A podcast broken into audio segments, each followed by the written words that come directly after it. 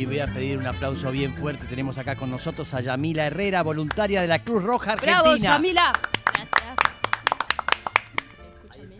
Ahí va, ahí. ¿Te escuchás bien, Yami? Sí. Ahí está, como debe ser, correcto. ¿eh? Una mujer que decidió formar parte de la Cruz Roja. ¿Sí? Exacto. ¿Cómo es eso? Hace 10 años. ¿10 años? 10 años. ¿Qué edad tienes? 30. 30, pareces de 15. Ay, Sí, sí. Sí. Eh, tre- 10 años, eh, ¿y qué te llevó a...? Es como ser volu- eh, bombero voluntario, una cosa así, ¿no? Sí, yo soy voluntaria. Sí. Además, tengo la suerte de hoy en día de trabajar para Cruz Roja Argentina. Ah, dentro de mira. una filial. Sí. Eh, me sumé al voluntariado, yo estaba terminando el secundario Mm, y bueno, iba a una escuela eh, que nos estábamos por ir de viaje egresados Ajá. y dije, bueno, estaría bueno que alguien sepa primeros auxilios por Mira. si sucede algo. Sí, Así que fui a la filial de mi ciudad, que es Luján, provincia de Buenos Aires. sí. Hice un curso ahí y bueno, y desde ahí no me Pero- fui más. Pero que, te, que algo le chifla a uno en, el- en la cabeza, ¿no es cierto? Digo que, que algo te sucede o algo viste que te da la preocupación de tener esa información, ¿no es cierto? De, de- de saber con respecto a que si le pasa algo a un compañero, ¿algo te sucedió? No, puntualmente hasta ese momento, no, la verdad es que no. Siempre igual eh, me Pero- movilizó mucho, ¿no? El poder Sí. acompañar a las personas en, en situaciones en donde quizás estuviesen más vulnerables, Sí. po- desde un- ya sea desde un primer auxilio, desde una escucha activa. Eh, bueno, mi ciudad, Luján, durante muchos años sufrió muchas inundaciones, Sí. entonces ahí trabajamos mucho desde lo que es Cruz Roja junto con otras organizaciones. Sí. Así que, así que bueno, eso un poco fue lo que más me motivó, ¿no? Poder Sie- acompañar en, en esos momentos. Siempre uno este, piensa en la Cruz Roja en, en- en la urgencia, ¿no? En la urgencia, más allá que hagan otros trabajos, ¿eh? pero eh, la, la urgencia cuando a alguien le pasa algo, ¿eh? usted Lula que Yo sabe mucho. hice hace muchos años Mira. el curso, eran cuatro sábados, creo, no me acuerdo si en Olivos, no me acuerdo dónde, en la Cruz Bah. Roja. Puede ser. No, bueno. Tenemos filial Vicente López. Vicente López. Por eso son. Ahí está. Ahí. Y, y es una tontería, digo, no voy a decir le salvó la vida a mi hija, pero se había atragantado con un caramelo Sí. y todos le metían la mano, o sea, todos le hicieron lo que no le tenían que hacer y yo le pude hacer la maniobra de, de Hemlich y digo, de esa manera tuve una herramienta, eh, digo, y así con, con otras situaciones. Entonces Mm. yo creo que debería ser algo que lo sepan hacer todos, madres, padres, eh, maestras Mm. y mismo compañeros de la escuela. Sí, totalmente. De hecho, siempre decimos que las capacitaciones de primeros auxilios son espacios de, de formación donde uno va a adquirir herramientas para situaciones críticas.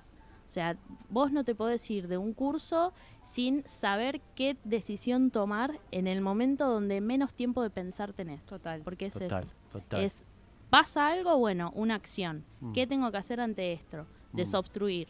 Eh, colocar a la persona de costado. Comprimir fuerte, rápido y constante. Como Mm. acciones clave. Que otro llame por Mm. teléfono. Que otro llame por teléfono, Mm. clave. Pero Sí, el sí. tema es este cómo retener eso, porque uno lo hace, hace el estudio, la práctica, y después le puede pasar algo en unos años y se olvidó de todo. Totalmente. Por eso es importante la actualización también. Ajá. Eh, nosotros siempre planteamos que estaría buenísimo que todos los años Sí. todas las personas se Totalmente, capaciten. Totalmente. Total, En la práctica es pues imposible, ¿no? Es como aprender a manejar. Mirá. Vos cuando aprendés a manejar, al principio, cuando hablamos de una palanca de cambio, Mm. tenés que pensar cómo poner, Mm. bueno, ahora aprieto el embrague, ahora voy a segunda, ahora paso a tercera. Claro. Una vez que yo lo aprendiste, Mm. el conocimiento se radica desde otro lado, en nuestro cerebro, y eso nos permite poder movilizar las maniobras, la mano y el pie, Mm. de una forma que no lo estoy pensando. Mm. En los primeros auxilios pasa lo mismo. Nosotros como socorristas nos capacitamos constantemente, entonces eso hace que al momento de una situación crítica Mm. yo no esté pensando qué acción tomar, qué, cómo se hace un vendaje, cómo se hace RCP. Inconsciente no respira, listo, al piso. Total. RCP, presiono con mis dos manos en el centro del pecho. Mm. ¿Ves? Ahí tiene que ser ley esto. ¿Sigue ¿Eh? siendo Todos 30 los por años, dos o todos- cambió? En serio, fuera de joda. Sí, sí. ¿Eh? Tenemos algunas actualizaciones en cuanto a lo que es el RCP. Antiguamente se hacía do- eh, 30 compresiones, dos insuflaciones. Sí. ¿Y ahora? Esto ya antes incluso de la pandemia ya se empezó a, a no tanto las dos las dos insuflaciones, sino solo la compresión. La compresión. Porque en el momento en el cual dejamos de hacer la compresión Sí. y, empezá- y se empezaba a hacer la insuflación, esa insuflación muchas veces eh, era tiempo perdido porque no se hacía de forma correcta. Ajá. Entonces, y más después con el COVID, Sí. Claro. ya no podíamos hacer la insuflación porque implicaba un riesgo para nosotros, que éramos la sí. persona que hacía la maniobra. Sí. Entonces, hoy solamente hacemos la compresión.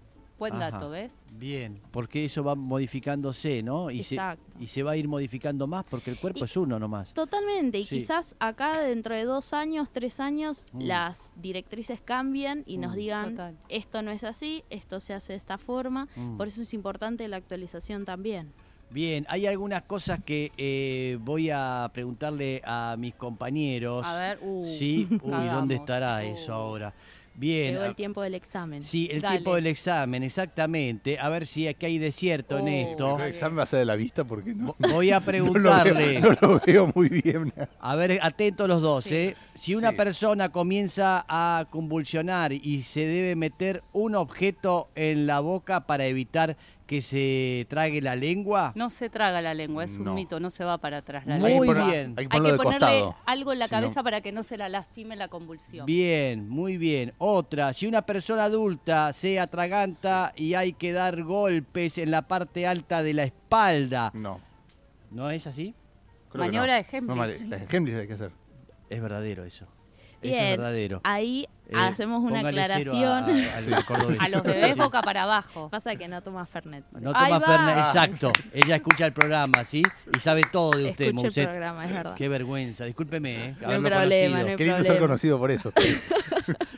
Eh, no, está bien. Lo importante es reconocer que la persona esté obstruida totalmente. ¿Qué Ahí está. significa esto? Que si la persona puede toser y yo escucho que tose, le incentivo a que siga tosiendo. ¿Por qué? Porque las maniobras de desobstrucción pueden lesionar. Ah. Entonces tengo que evitar llegar a eso.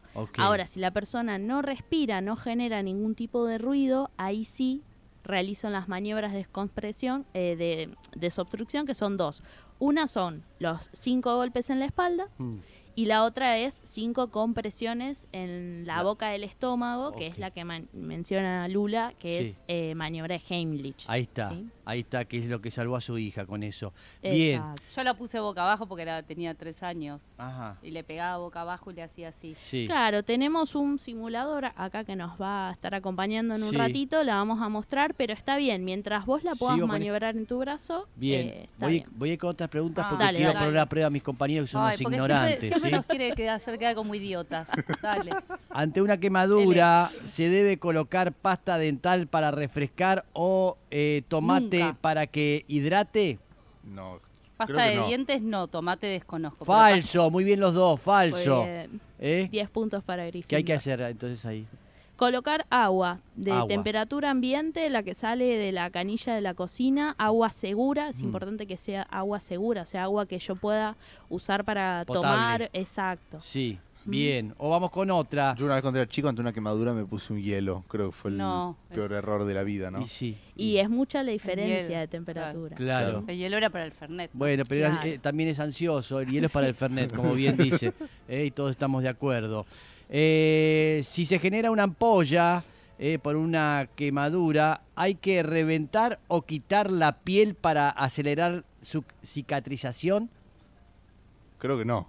Creo que no, diga sí Creo o no. que no, no. No. No. confianza. Yo no, no me No. animo. No, Bien, la respuesta es correcta, no, no hay que hacer eso. porque justamente la, la ampolla dentro de su capa de piel adentro va a estar generando un proceso, se cura sola, lo, en lo posible cuidarla para que no se rompa Sí. y si se rompe tratarla como una herida, ¿no? O sea, Exacto. lavar, desinfectar y cubrir. total, porque se puede infectar y Hacernos una más difícil. Va, para detener bueno. sa- el sangrado de una herida, ¿se debe cubrir el área con un paño y aplicar presión directa? Sí.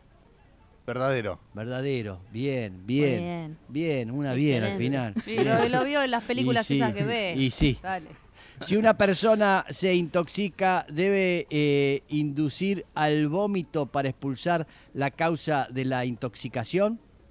A riesgo, verdadero. ¿Verdadero usted? Yo iría al médico, pero sí, No, antes no, me meto los dedos y vomito. sí, Yo no- vomito por, por, por sí, pero por es una miedo. urgencia, no se puede ir al medio, es una urgencia. ¿Qué Bueno, hace? vomitamos. A ver, Todos ¿qué- vomitan. ¿qué, dice la experta? Falso. Ah, bueno. Ahí va. Esa- Falso, dígale. Falso. Y ahí hay una palabra clave que es inducir al Sí. vómito. Si la persona vomita porque le sale vomitar, lo voy a no, no lo voy a evitar, lo va a tener que vomitar. Ahora, inducir al vómito ya implica otro tipo de maniobra eh, y además piensen que el estómago es el órgano más preparado para contener una sustancia que sea del tipo ácida, por ejemplo. Claro. Entonces, Claro. por eso, ya todo lo que ingresó al cuerpo, Sí, cuando la persona lo traga, ya quema y lastima. sí. Si esa persona lo vuelve a vomitar, Sí. vuelve a salir y vuelve a lastimar y a quemar. Ah. Ah. Por eso es que lo dejamos ahí como está. ok, ok. Y lo bien. importante, y esto para quienes estén en casa ahora mirándonos, pueden buscar, por ejemplo, en los productos de limpieza, suelen tener un 0800 al cual llamar, eh, que es el Hospital Posadas, es el Centro Nacional de, Intoxicologi- de Sí. Intoxicaciones. Eh, ahí pueden encontrar las recomendaciones específicas que hacer ante cada situación de intoxicación. Bien, ahí está. ¿Puedo seguir? Puede A ver, seguir. sí. Eh, si sangra la nariz, ¿se debe inclinar la cabeza hacia adelante y apretar las aletas nasales hasta que el sangrado frene? ¿No es para atrás? Eh, sí, es así, y lo digo como persona que le sangra La eh, nariz habitualmente. Sí, sí, sí, habitualmente es Sí. apretar Ah, ¿para cerca abajo? del cerca del hueso Sí, eh, sí. Y mantener apretado. Ahí está. ¿Y, por qué todos siempre hacen así? ah, inclinar, inclinar la cabeza la cabeza hacia, hacia atrás hacia Ah, adelante, no, y, acá. la- y los dedos cerca del hueso. Bien. ¿así? Exacto. Porque No hacia atrás, sino así. Si la hacemos hacia atrás, lo Sí. que va a suceder es que la sangre, en vez de salir hacia adelante, Sí. va hacia, a ir hacia atrás. Entonces, Sí. quizás la persona sienta un gusto metálico Mm. en Sí. la La sangre, lengua claro. porque la, la sangre está pasando por atrás. Ajá. Eh, con llevar, lo importante es apretar las aletas de la nariz. ¿sí? Si yo llevo para adelante, lo que va a hacer es que en vez de salir para atrás, salga para adelante sí. y voy a poder evidenciar cuando frenó el sangrado. Bien. Si yo llevo para atrás, no me doy cuenta Mm. cuando frena de sangrar. Mm, bien. Muy bien. Bien, vamos con este las últimas dos, ¿sí? Si una persona está por desmayarse, ¿debemos darle un caramelo Un o hacerla oler una fragancia fuerte? ¿Verdadero o falso? ¿Verdadero o falso? A riesgo verdadero. No. ¿Verdadero o falso? Yo digo ¿Verdadero falso. dice él? Él Ah, ya dice falso. riesgo. Bien. Hay algunas técnicas que se pueden hacer que se llaman Giles. maniobras de contrapresión. Mm, Sirven cuando la persona está a punto de tomar, de perder la conciencia. Pero lo más recomendable es que si la persona está a punto de perderla, la llevemos al piso, ¿sí? Y la coloquemos de costado. Ajá. ¿Por qué de costado? Porque si la persona vomita estando inconsciente, Sí, se puede se- aspirar el propio Ah, y se ahoga, ¿no? Exacto. Entonces, por eso, siempre persona inconsciente, no importa qué lo Ahí causó, está. de costado. Yo, mi, eh, mi madre, que ya no está entre nosotros, ¿sí? Este, se desmayaba cada dos por tres. Y yo tenía cuatro años y ya tenía la técnica que tenía que ponerle alcohol para que huela, Claro. este, a- ventilarla, hacer una serie de cosas hasta que volvía en sí. Yo Bien. me he desmayado un par de veces por, por presión baja Sí. y siempre hay una señal previa Sí. que sé que me voy a desmayar. Ah, mira. A mí Me me pasa empiezan lo como mismo. a eh, no, no es vibrar, es eh, Un hormigueo. el hormigueo en las manos y en los pies. Claro, típico, ¿no? No sé por qué motivo, pero Sí, las personas que suelen tener este tipo de, de situaciones siempre tienen algo diferente para contar. Lo importante es que si vos ya reconoces cuándo te está por suceder, Mm, me acuesto tranqui en el piso, por las dudas de que sobre todo me caiga y me golpee con algo, ¿no? Sí. Si una persona pierde la conciencia pero sigue respirando, ¿hay que sacudirla para que despierte? a riesgo falso. ¿Falso? Como en las películas hacen eso. Le En pegan las unos películas cachetazos. hacen RCP y le sale el agua y es mentira eso. Claro, pero viste que le pegan unos cachetazos en las películas para que vuelva en sí. Ta, pa. Sí, no no vamos a recomendar desde Cruz Roja que le peguemos No. un Exacto. cachetazo a Bueno, las pero- personas, pero Tienen que sí, hacer más cine los del Cruz Roja. claro, Sí. eh, tenemos que estar más presentes Para en mí las también. películas y en las series. Sí. Eh, pero eh, sí es recomendable, eh, digamos, evaluar la conciencia. Lo puedo hacer simplemente realizando unos golpecitos en los hombros de la persona y hablándole fuerte Ajá. a ambos oídos. Mex, Ok. ¿me escuchás? ¿Me Sí, escuchás? Claro, hola. exacto. Sí, ¿quién me habla? De Ahí esa está. forma, si no responde, Mm. ahí vemos qué pasa. Ante una picadura de araña, ¿hay que colocar pimentón o ajo sobre la zona afectada? No, pero No, a mí se- falso. a mí capaz se- es verdad y yo digo que El no. pimentón y el ajo lo dejamos para la Ahí comida. está, qué rico. No usamos nada más Qué que rico. labón- jabón y agua para lavar. Que se joda la picadura porque vamos a usar el ajo para comer, ¿sí? Sí. Eso es lo que el mensaje. Claro. Bien, ya está. Basta de Excelente. preguntas. ¿Vamos a la acción? Dale, Bien, vamos a, a ver, ¿eh? vas vos, dale. Eh, me Después veo... yo quiero hacer una eh, después Sí, del programa. yo voy, yo voy ahí, ahí está, nos pusieron la alfombra, bien, gracias. Bueno, ahí está. Bueno, no, yo te relato. bien, Mientras Mex bien. va hacia el Sí. muñeco, que bastante potro, te digo, La, la vara, ahí está la vara. cada, cada boca es desinfectada con alcohol. Sí, toma. Sí, sí. Sí, voy yo. Bien, A ver. Yamila. Sí, guarda, guarda los auriculares, sí. Se te enganchó en el botón. Ahí está. Sí, ahí está el acompañante, este, un pedazo de él, no está entero, ¿sí? Vaya a saber. ¿Qué, qué quiere? Eh, bueno, como quiera, dale, ¿eh? No, las, las piernas y los brazos. Nos quedó en la otra valija. Para, pongo otro, otro Bueno, micro. acá vamos a la situación de que tenemos una persona en la calle, ¿sí? En la calle, en nuestras casas, puede ser en cualquier lugar. ¿Se escucha bien ahí? Se escucha muy bien, muy Excelente. bien. Sí, Entonces, lo primero que vamos a hacer es evaluar la escena. Sí. Lo que hablábamos hoy, por ejemplo, que si hay tránsito en la calle, cortar el tránsito, que sea seguro para mí y para las personas. Ok, ok. Y también llamar a... Todavía no. Ah, todavía no, Todavía perfecto. no. Vamos a evaluar. Sí, Primero revisamos. Revisamos el ambiente, revisamos a la persona. bien, Y ahora vas a necesitar las dos manos. Sí. Si quieres. Ahí, te tengo yo, si no. Ahí va. sí. Y vas a hacer lo que te comentaba hoy de revisar la conciencia. Con las dos manos Sí. vas a realizar golpes. Ah, acá le hago primero en los hombros. En los hombros. Ahí. Ajá. Fuerte. Y le vas a hablar a ambos oídos. Ajá. Hola, hola, ¿me escuchas? Hola, ¿me escuchás? Sí, ¿me escuchás? ¿Estás bien? ¿Dónde- ¿Sabés dónde? Ya. Ah, y vamos a hola. hablar a ambos oídos. Sí. Sí. Por las dudas de que la persona Ah, no no escuche por uno escuche. por otro. Exacto. ¿me escuchás ahí? ¿Ahí me escuchás? Eh, Ahí va. Ahí. No responde la persona, Sí. así que ahora vamos a revisar la respiración. Ok, ¿sí? Con una mano colocada sí, en el centro del pecho. Sí. En las infancias y en los bebés puede ser más en la pancita. ok, pero es ahí justo más o menos donde está, donde termina el, el costillar del hombre. Ahí, Exacto, ahí, Bien. va. Y voy a llevar con una maniobra que se llama frente mentón la cabeza hacia atrás.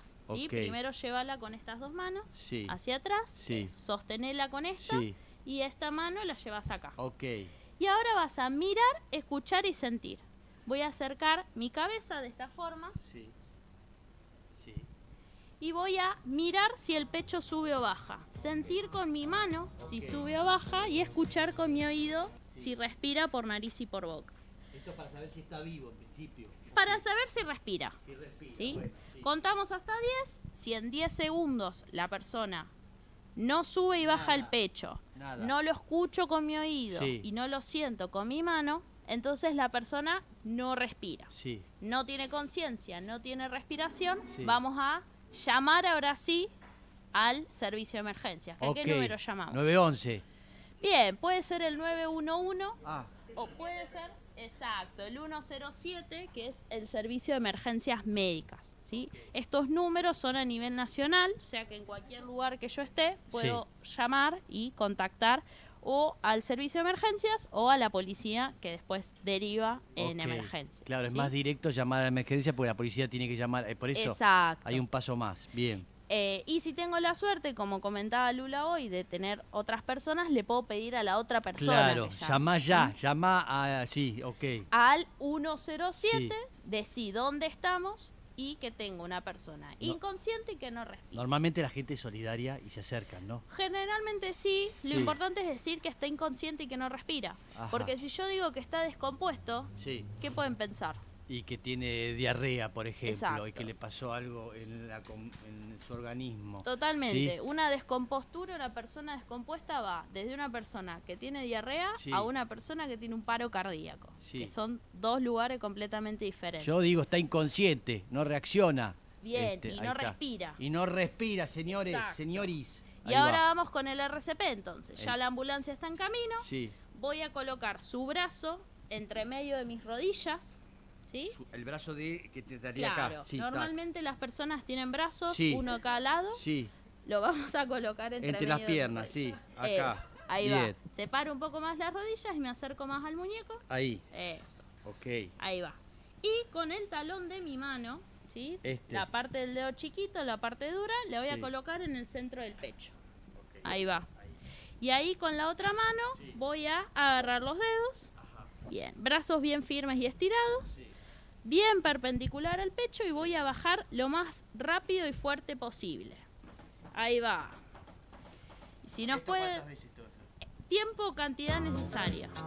Puede ser hasta que alguien me reemplace, hasta que la persona vuelva en sí, o hasta que, claro que sería cuando me reemplacen. Hay un ritmo que no sé si nos pueden poner de fondo la canción. Tenemos varias canciones, una puede ser Staying Alive de los Gees. Ahí va. Ahí va. En Está muy personas bien esto, porque si no se acelera. Exacto. En personas adultas el ritmo es entre 100 a 120 compresiones por minuto. ¿sí? Es muy difícil calcularlo con un reloj, por eso es que siempre lo aprendemos con canción. Otra canción que puede ser es, por ejemplo, eh, la Marcha Imperial de Star Wars, Poneme la marcha imperial, vos vecino, poneme la marcha imperial. Una más nacional.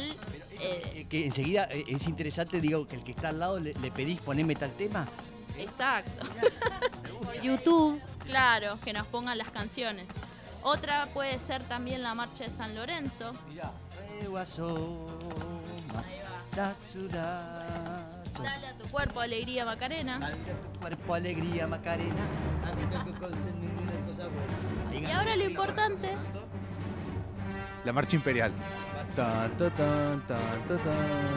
Ahí va, es, ¿qué pasa ahora si en vez de un adulto es una persona mucho más chica que yo, como puede ser una infancia, ¿sí? Lo que va a suceder es que el cuerpo de la persona es la mitad del mío. Entonces, como yo en un adulto realizo con dos manos, en una persona que es la mitad de mi tamaño, como puede ser un niño y una niña de 8 o 7 años, voy a hacer con una sola. ¿Sí? La maniobra es exactamente igual, eso. Y dale que va, para abajo, fuerte. Ahí va. Esa duele más. Ojo que es con una mano sola, la otra, eso, Porque es un niño. Exacto. Si no lo Ahí puedo va. llegar a matar, claro. Y ahora, ¿qué pasa si se reduce aún más el Ah, tamaño? un bebé. y tenemos un bebé. Uh, Dos deditos, ¿no? ¿Qué era? Bien. Primero que nada, algo que está bueno que sepan. Y odio, es que odio que Lula sea la mejor alumna y que sepa todo. Odio. No digo las temperaturas bien, pero esto sí. Sí, exacto.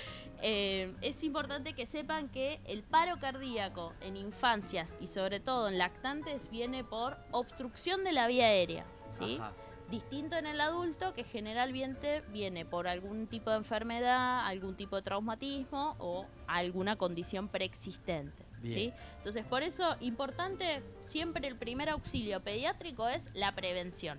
Después de ahí viene con el resto de cosas. Bien, una vez que evaluamos Se pone, a ver. conciencia y respiración, Sí. como en el adulto y en las infancias, vamos a evaluar lo mismo en el bebé. En el bebé, la conciencia y la respiración la puedo evaluar con el bebé estando en mi brazo. ¿sí? Lo voy a sostener de esta forma. Lo agarro de la cabecita y con la patita lo voy a sostener con el costado de mi cuerpo y mi brazo. Ahí, Sí, ¿sí? perfecto. Y ahí puedo evaluar la conciencia molestándolo, soplándole la cara, Ah, haciéndole pellizcos en los pies, porque Fa. el, el bebé no te va a decir no. hola. Hola, no, no, ¿Sí? no, no hablo. Entonces, ahí evaluamos conciencia. Y la respiración lo voy a evaluar igual que en el adulto. Mano en la pancita, miro, escucho. No hay conciencia, no hay respiración, paso a hacer el RCP. Lo voy a colocar sobre una superficie firme, ¿sí? Esto tiene que ser duro, siempre. En una cama no puedo hacer RCP. La vereda. En la vereda, en una mesa, en el piso, Ok. ¿sí? Tiene que ser duro.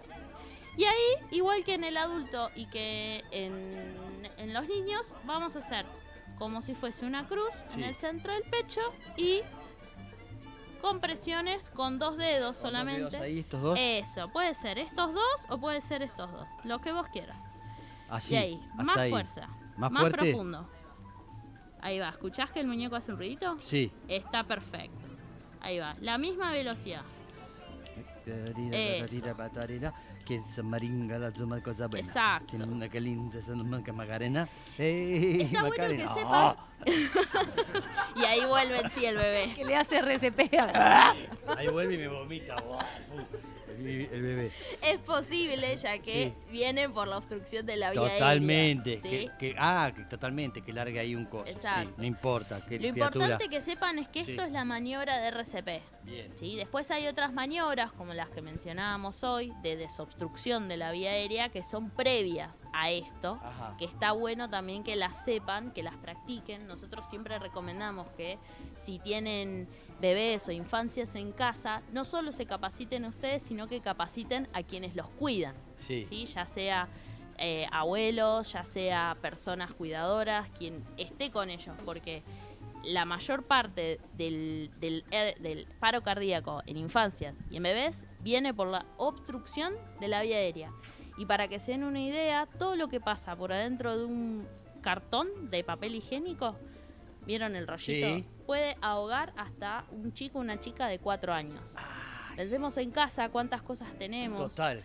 pedazos de juguetes, Sí. eh, ladrillitos, Sí. no sé, tapitas de cosas, tapitas de gaseosas que pueden llegar a ahogar. Miles de cosas. Miles de cosas que inmediatamente el bebé agarra y se lo mete en la boca. Totalmente. ¿Sí? No sé qué había agarrado. Un caramelo que nunca había comido duro, le ofrecieron, fuimos a sacar el auto a la concesionaria y estaba inquieta y le dieron su primer caramelo duro. Claro. Seguro, jamás. sí, claro. totalmente. Sí. Bien, interesantísimo. Ya está, increíble, ¿eh? Y ahora, ahora ya está, ya sé cómo eh, tratar a un adulto eh, ante esta situación, eh, a un más joven de 12, 11 años y hasta un bebé de cómo hacerlo. La presión es diferente porque podemos llegar a lastimarlos y crearle un traumatismo y todo se puede empeorar. Tiene que Sí. ser muy preciso todo lo que se tiene que hacer. Es importante, Sí. déjame que te sume, Mex, Sí. que no importa igual eh, si llego a generar una lesión o no.